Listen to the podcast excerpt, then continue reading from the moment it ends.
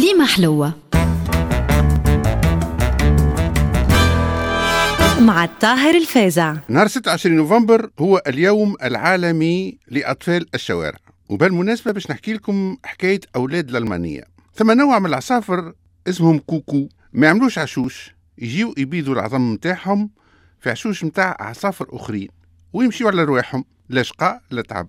العصافر الأخرين ما يفيقوش على خاطر العظم يشبه لبعضه تراسيلهم يكركوا ويوكلوا ويكبروا في ذريتهم وذرية غيرهم. وهذا طبعا نوع من أنواع التطفل اللي موجود في الطبيعة. أنا في بالي الشيء هذا ما موجود كان عند العصافر. حتى سمعت أخيرا اللي الطريقة هذه موجودة زادة عند العباد. هو كان عندنا في حومتنا زوز أولاد صغار يعمل عمرهم واحد تسعة والآخر عشر سنين. ديما حفاة عورات خماج منتنين شعوراتهم ملبدة ظوافرهم كحل لابسين هدارش ومنظرهم تاع بؤس وتعاسة وشقاء. أما في الأصل حليلاتهم شعوراتهم صفر وعويناتهم زرق وعلى طول النهار وهما يدوروا من دار لدار يلموا في الخبز البايت ويبربشوا في الزبلة ويسرقوا في الغلة من الجناين ويتفتوا ثماشي حاجة قديمة وهايمين هكا كي الكلاب والقطاط الهاملين. عاد نهار من نهارات نلقى جاري يجري وراه الوليدات وهما هاربين. فلتوا منه رجع يتكرم ويسب وقال لي لعنة الله على أولاد الألمانية. شجرة القارص متاعي فرغوها لي. قلت له يا أخي هذوكم أمهم ألمانية؟ قال لي يا أخي ما تعرفش قصتهم. قلت له لا. قال لي هاوتو نحكيها لك. قال لي ثم في دواير الحومة بقعة ما زالت كيف الريف وثم مرأة كبيرة تسكن غادي في كيب. فقيرة ميزرة أمورها وافية. رجلها كان خدام حزام مات في حادث شغل وخلى لها وليد. قعدت تخدم في الديار حتى كبرت الوليد كي ولا عازب وهو مش ناجح في القراية قعد يتسكع في الشوارع. حتى نهار دبر مشي لألمانيا مشى قعد غادي ثلاث سنين وفرنك ما بعثوش لأمه. في الرابعة سنة رجع وجاب معاه امرأة ألمانية وزوز خشيشرات واحد عمره ثلاث سنين والآخر عمره عامين.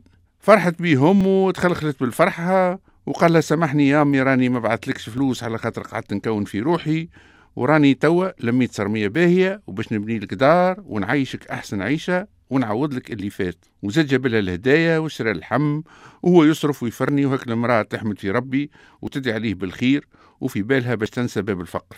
الولد ومرته عدا وحدها ثلاثة أيام ونهار الرابع قامت تلقى الخشيشرات راقدين والراجل والمرأة ما ثماش. هيا هاو تو يجيو هاو مشاو يحوسوا هيا تشدوا في قضية.